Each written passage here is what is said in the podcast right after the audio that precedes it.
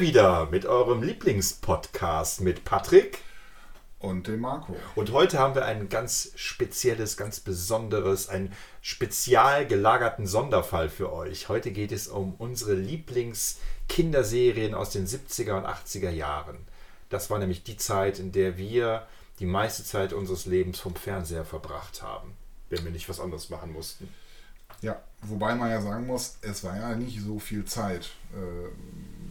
Äh, ich kann mich entsinnen, dass äh, ich glaube pro Tag Kindern, glaube ich, maximal eine Stunde Fernsehprogramm. Gefühlt habe ich den ganzen Tag vom Fernseher gebracht. Ich weiß nicht, was hast du da geguckt? Testbild? Ich habe Testbild geguckt und dann habe ich. Telekolleg? Äh, nein, ja, das war, war drittes Programm. Ähm, es gab ja, das muss man dazu sagen, für alle Menschen, die jünger sind als wir, als wir klein waren, gab es nur drei Programme. Ja. ARD, ZDF und den WDR bei uns jetzt hier in Nordrhein-Westfalen. Naja, wenn man gut drauf war, vielleicht auch noch zwei, drei holländische Sender. Ja, das warst du. Du warst ja der, der, der Powerplay-Mensch. Ja. ja. Die größere Antenne. Ja, ja. Du hast die größte Antenne von uns beiden. Ja, ja ich glaube auch, dass ich den Holländer, äh, der Holländer war, der, der, war, war ganz schön. Die hatten stellenweise echt Sachen, die waren im deutschen Fernsehen, glaube ich, zu billig. Also da gab es Serien, äh, die hat, hat man im öffentlichen Rechtlich nicht ausgestrahlt und das war ein Highlight, wenn, wenn, die, wenn man die dann mal sehen konnte. Zum, ich erinnere mich zum Beispiel, dass es um Holländer Flash Gordon in dieser alten Schwarz-Weiß-Fassung gab. Das haben die im deutschen Fernsehen, glaube ich, nie gezeigt. Das kann sein. Äh, was ich äh, großartig fand, war natürlich, dass die, die amerikanischen, also meistens amerikanischen, manchmal auch englischen Serien ungefähr ein Jahr früher hatten als wir, weil die nicht synchronisiert wurden, sondern nur eine ähm, Untertitel bekamen. Insofern ähm, wusste ich schon immer hier irgendwie, was in Deutschland wahrscheinlich bald kommen wird, äh, schon ungefähr ja, mindestens ein halbes Jahr, wenn nicht so ein ganzes Jahr vorher. Und äh, aber die hatten auch ganz gute eigene Sendeformate davon abgesehen. Aber das ist ja eigentlich nicht unser Thema. Schön war dann immer in, in, in den Sommerferien. Ne? Da gab es ja dann den, ähm, ähm, das Ferienprogramm.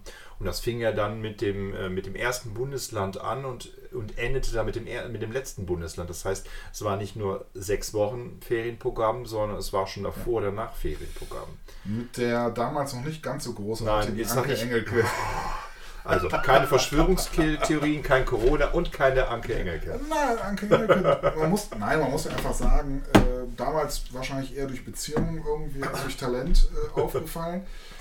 Ja, aber, war doch damals bei Alfred Biolek auch irgendwie präsent mal, ne? Oder hat doch ja. mal gesungen oder so irgendwie, war, doch, war das. Ja, ich weiß nicht, ich glaube, aber die Eltern hatten ganz gute Kontakte zum Fernsehen. Aber man muss sagen, später wirklich ganz großartig. Äh, aber ich muss sagen, als Kindermoderatorin fand ich sie eigentlich nur nervig. Deswegen äh, schweigen wir jetzt auch ja. darüber. Also, ich fange mal an. Ich fand, also ich habe ganz viele tolle Serien, aber was ich toll fand, war, dass zum Beispiel das ZDF immer diese Weihnachtsserien hatte. Und die erste, die erste Serie, die ich ganz brillant fand, war Tim Thaler. Ich fand den Thaler ganz klasse. Ich fand diesen äh, Tommy Orner, ich finde, er hat das sehr sympathisch gespielt. Und natürlich ganz groß der Horst Frank. Horst Frank. Als äh, äh, Teufel? Teufel, ja, er hat ja auch einen Namen ne, in, dem, in, dem, in dem Film, äh, in der Serie. Ist ja auch eine Buchvorlage von James Chris oder ja, so. Ne? Ja. Ähm, fand ich super gemacht, weil ich fand, äh, fand die Geschichte und die Umsetzung hatte sowas Internationales. Also ich finde, hatte so ein bisschen Flair, aber schon diese Vulkaninsel, auf die ja, äh, der so Teufel. Pomera oder irgendwie sowas ja, ja. worden. Ne? Und äh, ja, überhaupt, dass das Setting nicht nur äh, in, äh, in Deutschland spielte, sondern äh, weltweit, hat das Ganze für mich sehr international gemacht und ich habe dann oft also man, wenn ich mir das heute, ich, man kann sich das heute wieder anschauen. Ich habe auch letztens gesehen, es gibt sogar auf äh, Amazon Prime äh, kann man sich die Serie anschauen. Vorher gab es die, glaube ich, auch auf YouTube sich an, konnte man sie sich anschauen. Die wurde auch oft wiederholt. Ähm, ja, man stellt heute schon fest, dass es etwas langatmiger geschnitten ist und dass die schauspielischen Talente auch von Tommy Orner vielleicht nicht durchgehend brillant waren. Aber äh, ich fand es eine fantastisch Geschichte, vor allem gut erzählt und auch schön portioniert. Ähm, also Tim Thaler hat mich äh, fasziniert und ich habe tatsächlich, ähm, ich glaube es waren sechs Folgen, kann auch acht sein, auf jeden Fall bei der letzten Folge, ich, mir war tatsächlich äh, der Wendepunkt nicht so klar. Wie schafft er es, da rauszukommen? Und ich fand die Idee, dass diese Freundin ihm gesagt hat, ja, wette doch darum, ähm, ne? also sie hat es ihm nicht so klar gesagt, aber sie hat äh, um eine Blume geredet, fand ich eine schöne Wendung. Also eine gute Buchvorlage, das Buch habe ich nie gelesen, aber ein gute, gutes Skript, gutes Drehbuch und eine tolle Umsetzung. Also Tim Thaler fand ich eine richtig gute Serie. Ja, waren ja auch äh, hervorragende Schauspieler dabei. Ähm, sehr fasziniert hat mich natürlich. Äh Vielleicht sollte man auch sagen, für die Leute, die Tim Thaler nicht kennen, also es geht um einen Jungen, der ähm, seinen Vater verliert ähm, und ähm, ja, und das, seine Mutter ist, glaube ich, vorher schon gestorben. Ne? Äh, auf jeden Fall äh, äh, ist er eh schon traurig und vorher hat er brilliert durch sein Lachen und der Teufel kommt, äh, ist er Geschäftsmann und er stellt fest, dass er bestimmte Geschäfte mit, äh, nur mit Lachen erzeugen kann und bietet ihm dann ähm, für sein Lachen an, dass er jede Wette gewinnt. Und dann muss Tim Thaler immer, immer wetten und wetten und wetten. Und am Ende die Auflösung, den Spoiler habe ich ja gerade schon benannt. Also die Leute, die Tim Thaler noch nie gelesen oder gesehen haben, hätten eben nicht zuhören dürfen.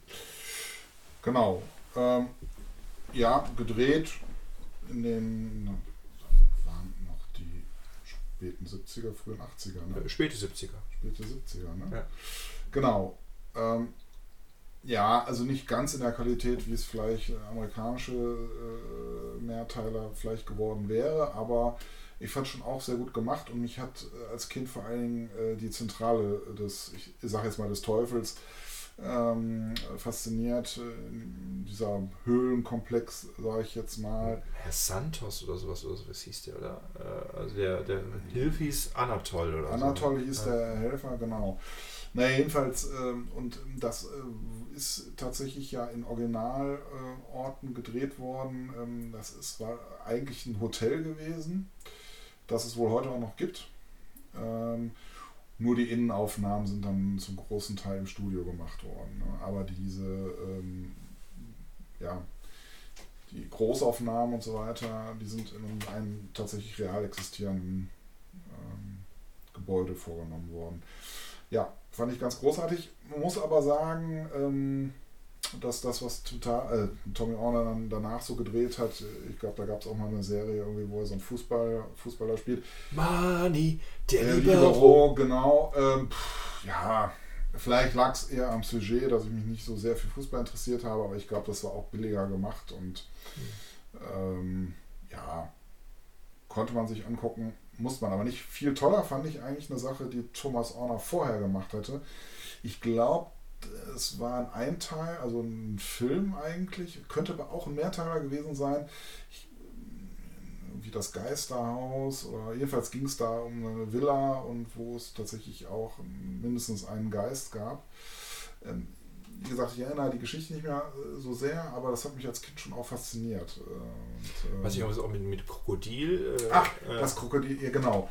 Das Krokodil das Haus im Haus oder das, das Haus, Haus der Krokodile oder irgendwie sowas. Ja, das ist, glaube ich, auch eine äh, Buchvorlage, aber ich erinnere mich auch an die Serie. Also ja, ich glaube, da hat auch seine Schwester tatsächlich, also die Originalschwester von Thomas Orner, glaube ich, mitgespielt. Das weiß ich nicht. Ähm, ja, genau. Haus der Krokodile, ganz genau. Ähm, das wäre jetzt deine Serienempfehlung? Oder? Nein, nein, nein. Okay, nein, nein, nein. dann leg mal los. Äh, ähm, naja, also was heißt, ja, kann man sich auf jeden Fall angucken. Also ich bin ja äh, tendenziell ähm, ja, äh, ja, langweilig will ich nicht sagen, aber ich, ich fand zum Beispiel äh, Lemmy und die Schmöker fand ich absolut großartig.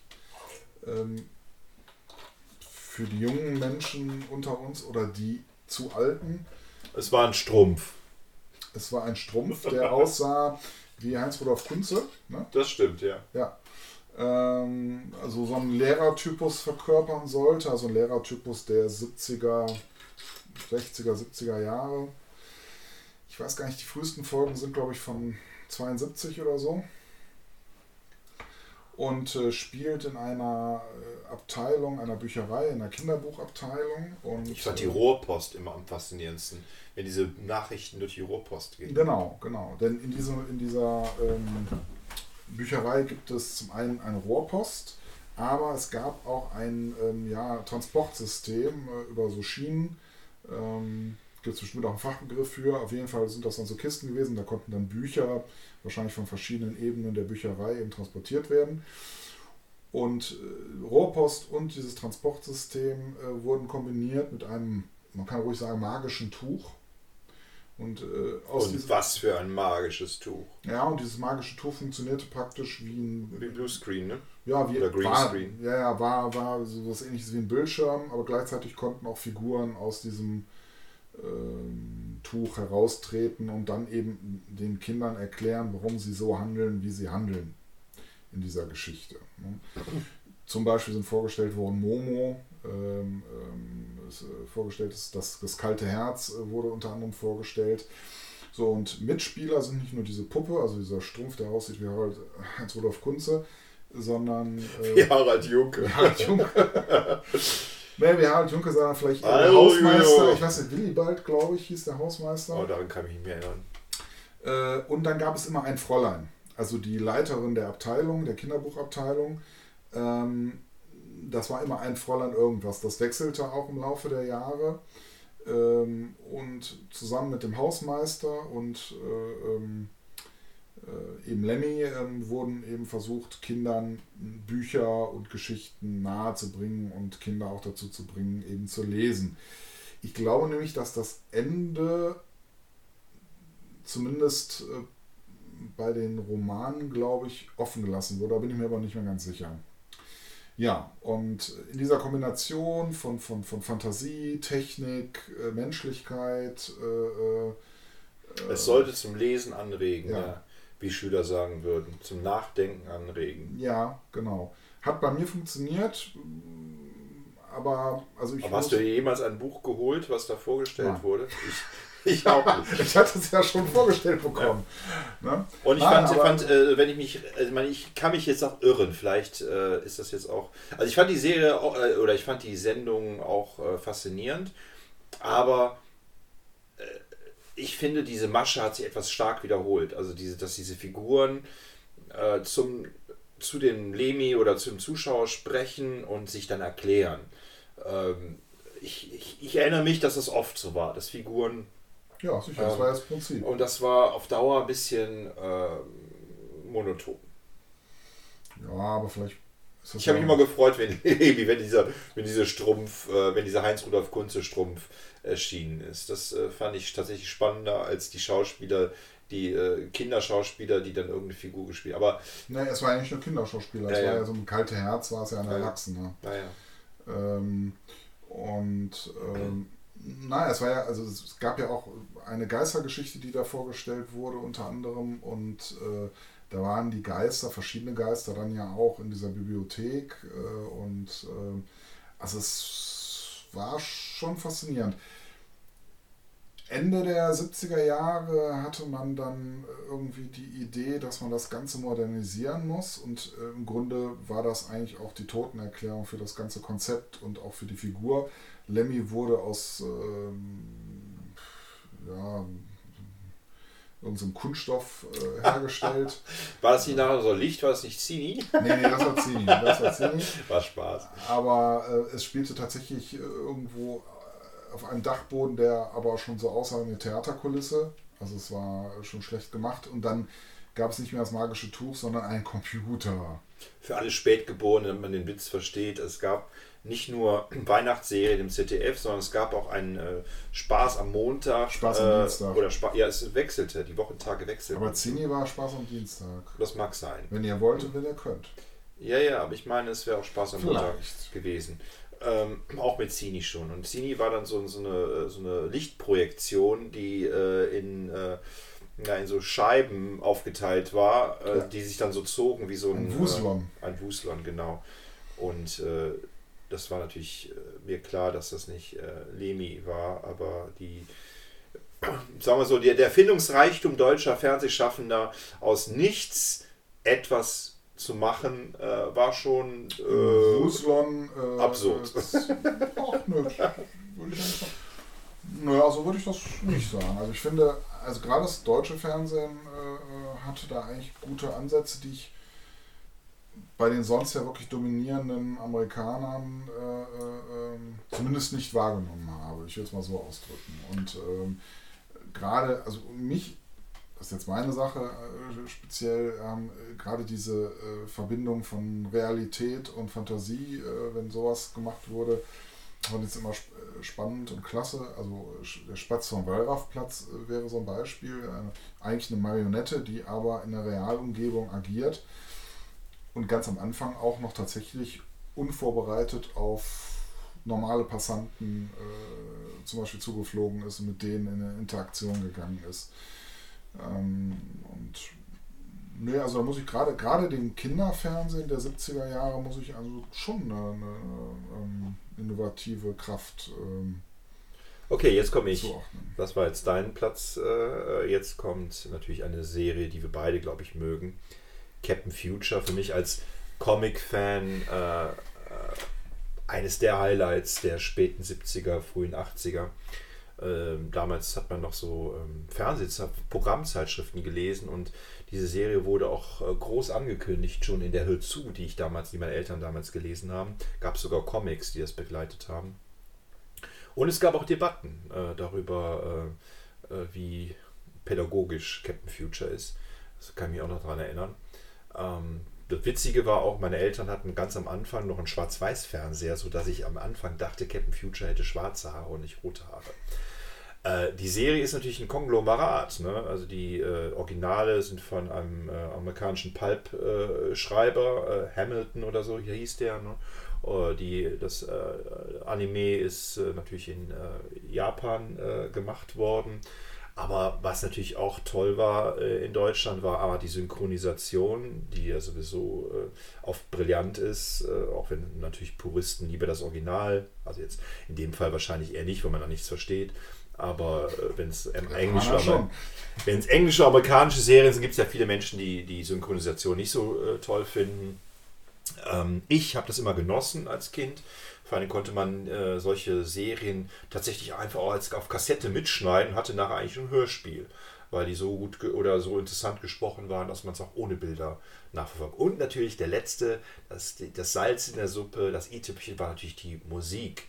Äh, Christian Brun, mhm. ne? Mhm. Äh, der auch Schlagermucke gemacht hat und der auch zu verschiedenen Kinderserien Musik gemacht hat, aber bei Captain Future äh, war es besonders, äh, ich weiß gar nicht, wie er die Musik erzeugt hat, also war, ähm, war natürlich sehr technisch, aber ähm, ja, toll, also wie er mit, mit, mit äh, auch mit den Gesangsspuren gearbeitet hat und trotzdem dieses, dieses äh, äh, ja, wie soll man das nennen, so kraftwerkmäßig, also dieses, dieses äh, elektronische äh, verbunden hat mit eigentlich äh, diesen, diesen, ja. diesen Gesängen von Frauen, die äh, wahrscheinlich ohne das Technische äh, eher schlageresk gewirkt hätten.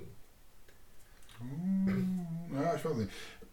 Christian Brun hat ja mal, glaube ich, auch die Titelmusik zu Wiki. Ne? Ja. Also die, die, die, die Hauptsound war ja vom Swoboda, aber ich meine, der hätte auch Wiki gemacht. Gesungen haben es dann irgendwie die, die Blackfoes, ne? Die haben den Chor gesungen bei Wiki. Tatsächlich? Mhm. Der hat aber auch äh, das Intro von Heidi zum Beispiel gemacht. Heidi. Also er hat es komponiert und äh, denn die ja. äh, Frauen haben es gesungen. Also das waren, wenn ich das jetzt mal mit den heutigen Melodien von Kinderserien vergleiche, waren das wirklich eigenständige Werke. Also meistens hat man, hat man ja heute so Sachen ohne großen Wiedererkennungswert. Ja, was, was, was natürlich äh, schade war, war, man hat den Kindern in Deutschland nicht so viel zugetraut. Also die, äh, die äh, einzelnen Episoden, also eigentlich bestand immer ähm, eine, eine, das waren immer vier Folgen, die eigentlich aus Japan kamen und die ähm, oder vielleicht so eine Gesamtfolge, weiß ich gar nicht, ich meine aber vier. Und die hat das deutsche Fernsehen auf drei runtergekürzt, in, bei manchen sogar auf zwei runtergekürzt. Und dadurch gingen natürlich viele Zusammenhänge verloren, die man, also wenn man zum Beispiel den Abspann, äh, beziehungsweise den, den, äh, die Nacherzählung des, der vorigen Folge gesehen hat, dann hat man Bilder gesehen, die man eigentlich in der vorherigen Folge gar nicht gesehen hat äh, weil der Cutter wohl ähm, ja, da Bilder eingesetzt hat, die noch mehr erklärten. Also es, man hat tatsächlich versucht, noch mehr zu kürzen, wohl auch brutale Szenen rausgekürzt. Ähm, Und Captain Future war natürlich auch ein Macho, also jedenfalls in der äh, deutschen Synchronisation, wahrscheinlich auch im japanischen Original. Äh, ich erinnere mich, wir haben ja auch in den, äh, in den 2000ern äh, oder Anfang der Neun äh, Ende der 90er haben wir auch in Bonn äh, solche Filmabende erleben dürfen, wo dem Auditorium oder dem, ja, dem Zuschauer einzelne Episoden präsentiert wurden. Und dann war es natürlich immer gab es natürlich immer Szenenapplaus für Macho-Sprüche von Captain Future. Naja, wenn, wenn es wirklich gefährlich wurde, dann musste Joan, also die weibliche Partnerin von Captain Future, immer ran wenn es eben gar nicht ganz so gefährlich war, dann hieß es immer, nein, Joe, das ist zu gefährlich für sie. Ja. Und, äh, es gab einen, einen schönen Dialog zwischen den beiden, wo, wo sie ihn fragt, ah, Captain, wann sehen wir uns wieder? Und Captain Future schaut sie an sagt, Joan, solange es Unrecht gibt im Weltall, solange es Gefahren gibt, solange die Welt gerettet, das Universum gerettet wird, solange, Joan, werden wir uns wiedersehen. Und dann folgt dann, ach, Captain. Ja. ja. Das war die Rolle von Joan Landers. Ja, aber wie gesagt, also wenn es wirklich darauf ankam, dann ist sie auch richtig reingegangen. Aber äh, wie gesagt, äh, wie es auch in der Realität ist, solange es noch Spaß macht, sagen die Männer immer, nein, äh, lass mal die Finger davon, ja, ist zu gefährlich, klar. Wenn die Männer dann wirklich in einer Situation sind, wo es nicht mehr weitergeht, dann müssen die Frauen ran und sie da rausholen. Und so war es bei Captain Future eigentlich auch. Wenn es wirklich schlimm war, dann ist Joan auf einmal dann dann hat sie gemacht und getan und meistens auch erfolgreich. Ja, und ja. die Geschichten sind ähm, natürlich ein bisschen glatt poliert worden. Ich habe mal so ein Buch darüber gehabt, wie die Originalgeschichten waren. Also es ist sehr viel äh, natürlich redigiert worden, äh, weil auch ähm, wissenschaftlich, äh, soll ich sagen, nicht alles auf der Höhe der Zeit war, was dann in den 20er, 30er geschrieben worden ist, so Captain Future. Ähm, aber was natürlich, äh, das war nicht, es gab immer auch Mystery-Elemente, ja, weil am, am Anfang wusste man teilweise noch nicht, wer der Widersacher war, weil die ja meistens kostümiert waren oder Helme auf hatten oder sowas. Oder man äh, wusste am Anfang nicht, was jetzt hier dahinter steckt. Und da waren schon interessante Geschichten, die uns als Kinder, als Jugendliche doch äh, mit Spannung auf die Fortsetzung warten lassen.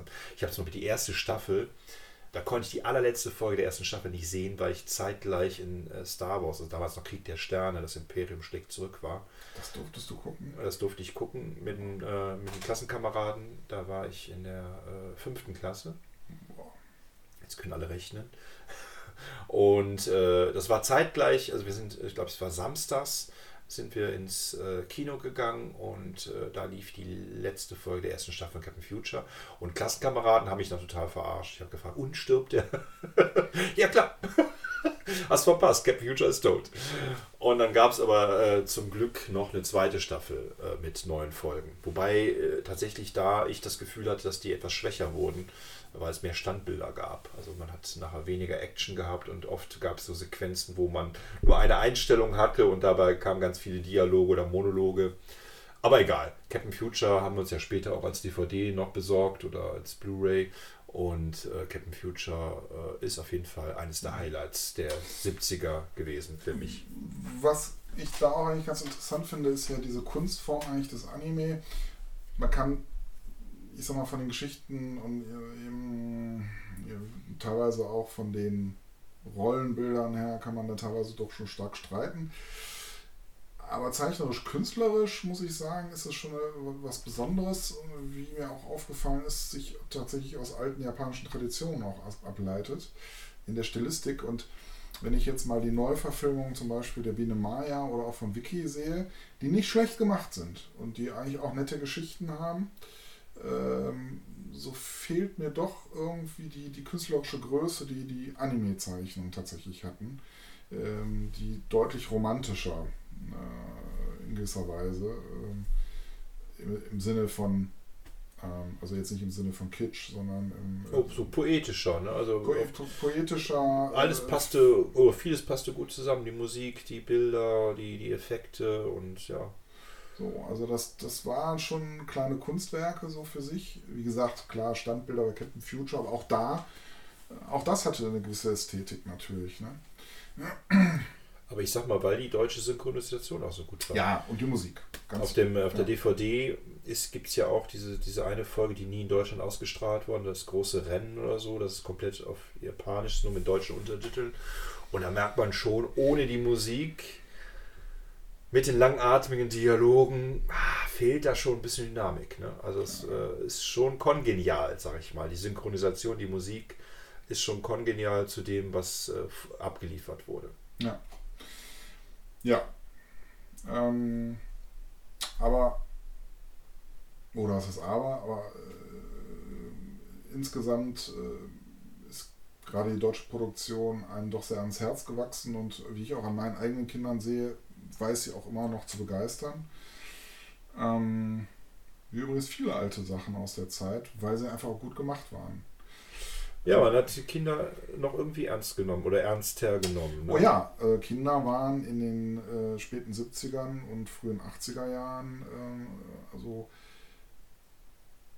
würde ich schon sagen, also man hat mehr versucht, man hat mehr äh, probiert, auch gesellschaftlich, politisch auch. Also wenn ich da an die Rappelkiste denke, oder an den Schüler-Express, äh, ähm, wo teilweise schon, ja, ich sag mal, schon fast sozialistisch-kommunistische Thesen auch äh, vermittelt wurden. Ähm, aber man hat eben äh, noch ja, das Gefühl gehabt, man könnte Kinder noch äh, beeinflussen äh, zu, wie man wahrscheinlich dachte, besseren gesellschaftlichen Verhältnissen führen. Ähm, und ähm, also es hatte schon eine Qualität, äh, die jetzt im heutigen Kinderprogramm, was ich als eher unterhaltend empfinde, ähm, also so in der Stärke eigentlich nicht mehr äh, wiederfinde. Und äh, ja, und dann gab es auch Projekte, die haben vielleicht nicht alle wahrgenommen, was ich wie die Leute vom Dombauplatz. Äh, eine der teuersten Produktionen des Südwestfunks äh, seiner Zeit. Ähm, also vor allem die teuerste Kinderfunkproduktion überhaupt. Ähm, also man könnte sagen eine Mittelalter-Soap, äh, wo aber nach äh, damaligen wissenschaftlichen Erkenntnissen Lebenswelten dargestellt wurden und ähm, auch, ich sag mal, den Kindern auch gezeigt wurde, warum mittelalterliche Menschen vielleicht so und so gehandelt haben. Also das war, ähm, ja, das hat mich äh, total fasziniert. Äh, also für die Leute, die es nicht kennen, es werden wahrscheinlich doch einige sein. Ähm, man hat ähm, im Grunde Modelle gebaut ähm, von einer mittelalterlichen Stadt und man hat anhand äh, und man hat praktisch den ja, die Zerstörung äh, der alten Stadtkirche und den Bau eines neuen Doms als Handlungsgrundlage genommen und hat es über mehrere Generationen den Bau dieses Doms und was die Entwicklung der Stadt ähm, verfolgt und ähm, hat das, wie gesagt, in, in eigentlich künstlichen Kulissen gedreht, im Blue-Screen-Verfahren. Also reale Schauspieler. Ähm, die Innenraumaufnahmen waren dann auch äh, meistens äh, ja, also eins zu eins sozusagen erstellt, aber die großen Räume, also innerhalb der Kathedrale zum Beispiel, oder wenn sich die Leute innerhalb der Stadt bewegt haben, da haben die sich im Grunde innerhalb eines Modells meistens jedenfalls bewegt. Und das war auch wieder so eine komische Mischung. Also irgendwie merkte man schon, das ist nicht so ganz real, aber andererseits war es schon wieder sehr real und ja, und gerade in dieser Verbindung hat mich das als Kind auch sehr fasziniert und auch sehr an die Geschichts-, also sehr viel Geschichte irgendwie auch ähm, begeistert.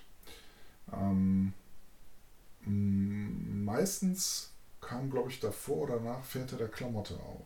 Also, auch so ein Ding, ne? Also, dass man so aus den 20er Jahren oder 30er Jahren. Ne, Western, 30er Jahren Western von gestern habe ich gesehen. Western von gestern war auch die so Zorro-Episode. Ja, ja, ja. Das waren ja alles so B-Movies, so, so, so äh, die ganz billig produzierte Kram, aber der wirklich äh, äh, ja, immer einen Cliffhanger am Ende hatte. Ne? Es war richtig schön. Ja. Ähm, was bei Zorro immer so komisch oder bei überhaupt bei Western von gestern, immer dann gab es ja dieses Ende, wo mal irgendwas passiert ist. Der Held ist in den Abgrund runtergefallen oder ein Zug äh, ist entgleist oder ist irgendwas explodiert. Und eine Woche später hat man dann mitbekommen, wie er sich dann doch noch gerettet hat vorher und hat dann Szenen gesehen, die man vorher nicht sehen konnte. Aber hm, hat mich begeistert. Aber ja. ich wollte jetzt nicht ablenken. Nee, nee, nee. Du bist ja bei nee. Väter der Klamotte oder bei. Naja, aber das ist ja, das geht ja in derselben Kontext. Ne? Also da sind nochmal alte Sachen nochmal aufgearbeitet worden. Mhm. Übrigens, auch bei, doof ja auch. Übrigens also. auch bei Spaß am äh, Montag oder Dienstag oder wie auch immer. Da gab es auch immer so, äh, es war ja auch mal sehr episodenhaft, also Spaß am Montag oder Dienstag hatte dann ja auch immer so kleine Disney-Filme oder sowas, ne? aber äh, dann auch so Schwarz-Weiß-Filme oder so ganz absurde Sachen. Ich weiß gar nicht, wo, wo die herkamen. Äh, da, so, so die so mit äh, bestimmten Tricktechniken. Also ich erinnere mich zum Beispiel an eine Episode, äh, da wurde so ein Autorennen simuliert mit Menschen, die auf dem Boden saßen. Aber die haben das immer so gefilmt, immer so geschnitten, dass die immer dann, wenn die so ein bisschen in der Luft waren, ge äh, geschnitten hatten, sodass die immer die einzelnen äh, Elemente hintereinander geschaltet worden, dass die, diese Menschen also immer irgendwie äh, so 10 cm über der Luft waren und das äh, sah witzig aus. War, war aber viel zu lang. Keine Ahnung. Auf jeden Fall, so hat man uns auch unterhalten. Also es war nicht immer alles äh, äh, erlesende Weinernte.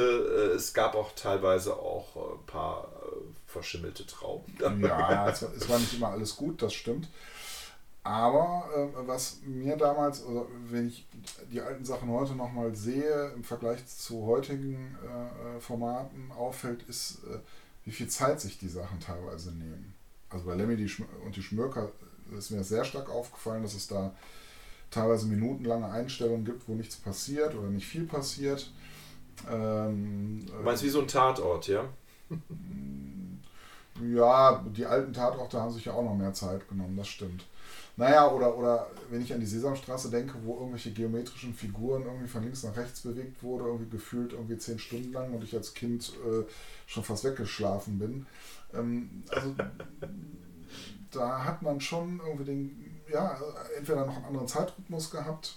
Äh, auf jeden Fall hat man den Kindern mehr Ruhe gegönnt als bei den also vielen Sachen, die äh, tatsächlich dann heute irgendwie gedreht werden.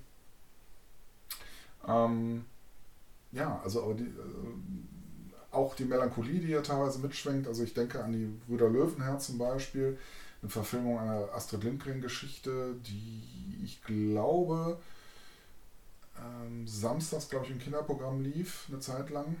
Äh, synchronisiert hier von, ich glaube, Oliver Rohrbeck auch, also einer der Brüder. Eine sehr traurige Geschichte eigentlich, also wo der kleine Bruder stirbt. Ähm, ich glaube, oder war es umgekehrt, oder der große Bruder ist gestorben. Auf jeden Fall gelangen äh, beide Brüder, ja. Der große Bruder stirbt zuerst und der kleine. Folgt ihm, glaube ich. Ne? Stirbt immer in diesem Feuer. Ne, die, die Quatsch.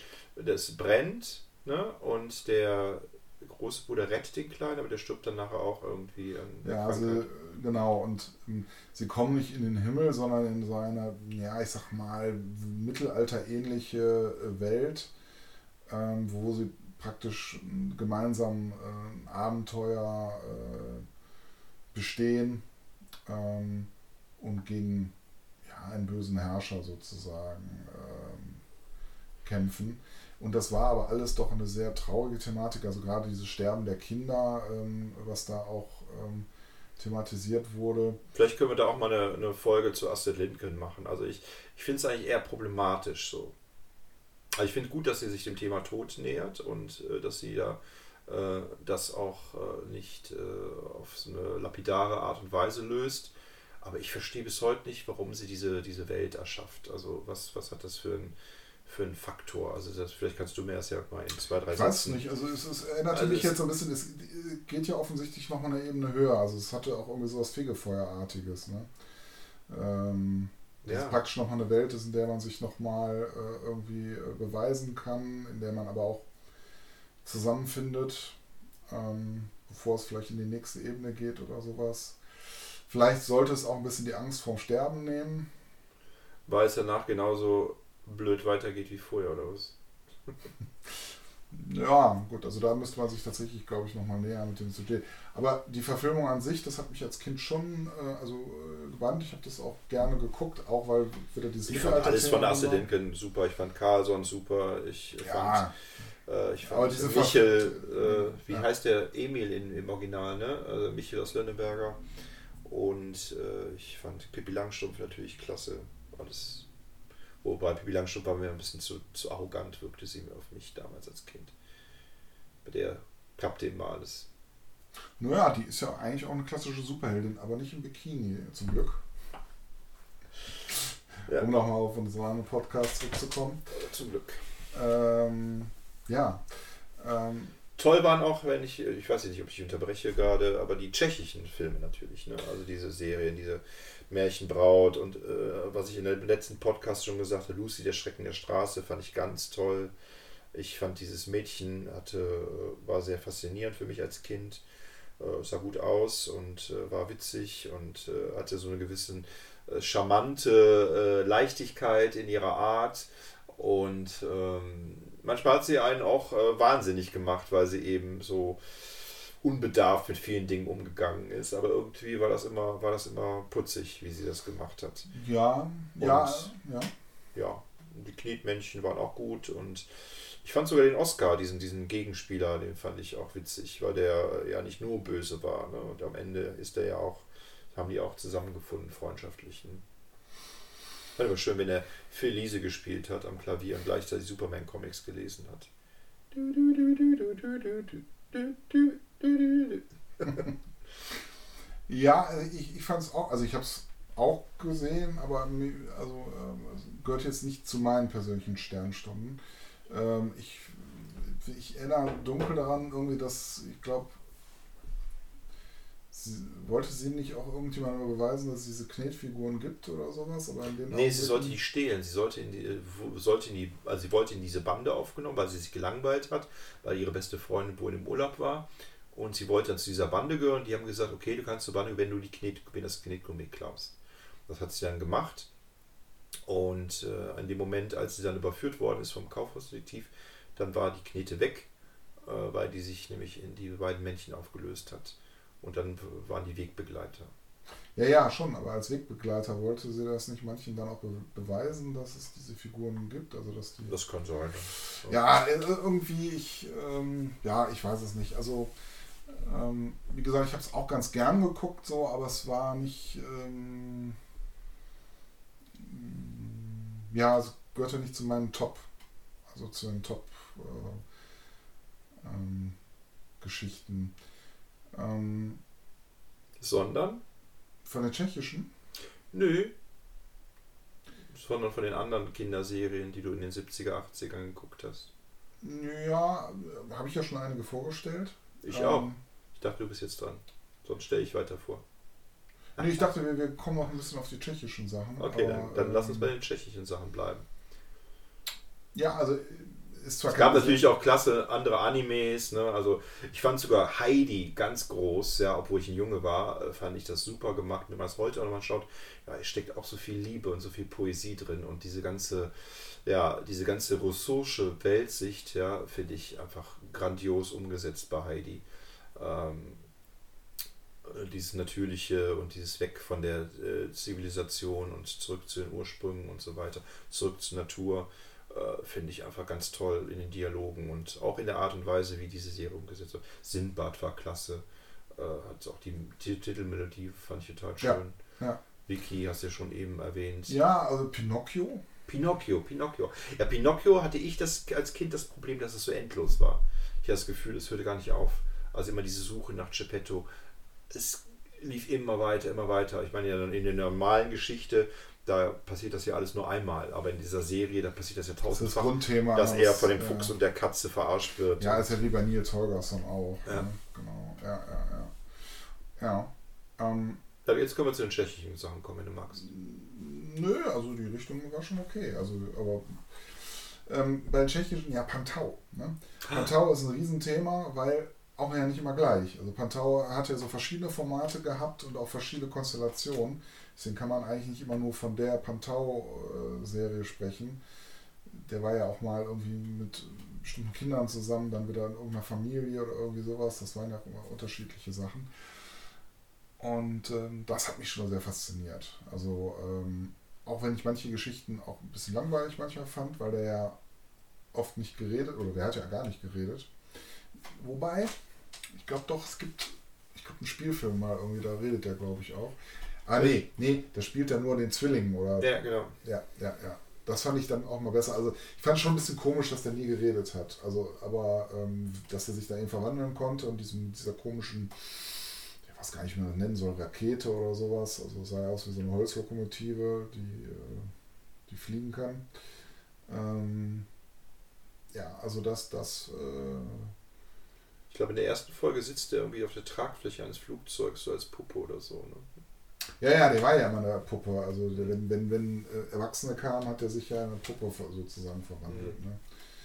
Ja, wobei ich es auch, ich, äh, ich fand es gerade, es lebte von, der, von dem, von dem, von dem Mystery-Effekt. Also ich wollte schon wissen, ich glaube, es wurde ganz besonders in diesem Spielfilm, den du gerade erwähnt hast, mit seinem Zwillingsbruder, da traten für mich eben ganz viele Fragen auch auf. Ne? Was ist das eigentlich für ein Typ, dieser Pantau, und wo kommt er eigentlich her? Und ich glaube, das ist nie geklärt worden in der Serie oder so, ne?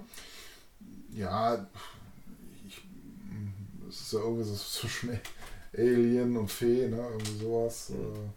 Also, ähm, ähm, so, ein bisschen wie Mary Poppins eigentlich, ne? Da wird es ja eigentlich auch nicht ganz geklärt, was das, wer die jetzt eigentlich genau ist und, und äh, Stimmt. auf jeden Fall irgendwie aus einer magischen Welt, ne? Das äh, kann man glaube ich sagen. Ja, aber also das war, und was ja auch mal nett war, dass ja eigentlich fast immer, also viele Schauspieler in vielen tschechischen Serien ja mehr, also ähm, ähm, ja auch auftauchen, äh, die man ja auch wiedererkannt hat, wo man sich dann gefreut hat, die dann auch wiederzusehen dann. Ne? Ja. Warte, unser Podcast wird langsam sehr lang, also wir sollten vielleicht jetzt mal ein Schlusswort finden und du bist ja derjenige für die moralischen Enden. Vielleicht möchtest du noch was Moralisches zu tschechischen äh, Filmen sagen? Oder nee, ich will gar nichts moralisch, aber ich habe ja eben so ein bisschen vielleicht äh, die aktuellen ähm, Kindersachen oder Kinderfernsehen äh, vielleicht ein bisschen negativer bewertet. Aber natürlich muss man da auch sagen, gibt schon auch gute Sachen, die mir auch heute Freude bereiten. Aber mir fehlt eben manchmal ein bisschen der Tiefgang, den doch einige Kinderproduktionen der späten 70er und frühen 80er Jahren hatten, trotzdem unterhaltend waren. Ähm, ja, und was ich auch interessant finde, ist, dass wir es ausgehalten haben, eine ganze Woche lang auf die nächste Folge, die dann vielleicht nur 20 Minuten lang war, irgendwie äh, zu warten. Während äh, meine Kinder eigentlich schon klar davon ausgehen, dass sie direkt irgendwie drei, vier, fünf Stück davon hintereinander gucken können. Okay, Patrick. Äh, das heißt, wir müssen unseren Zuhörern jetzt auch noch sagen, wie, äh, was der, das Thema unseres nächsten Podcasts ist, damit sie auch nächste Woche wieder einschalten, wenn das heißt, Patrick und Marco erklären euch die Welt. Ja, ähm, eine sehr gute Frage und ähm, vielleicht könnten wir ja was zu Hörspielen machen oder ja. äh, für Freunde. Wir sind nicht übrigens, das äh, wollte, ich, das wollte ich schon im ersten Podcast sagen, wir sind die übergebliebenen Freunde.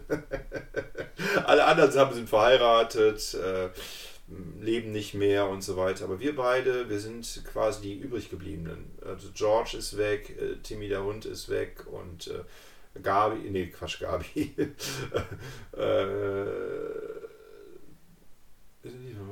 George und Timmy der Hund. Rick und Anne.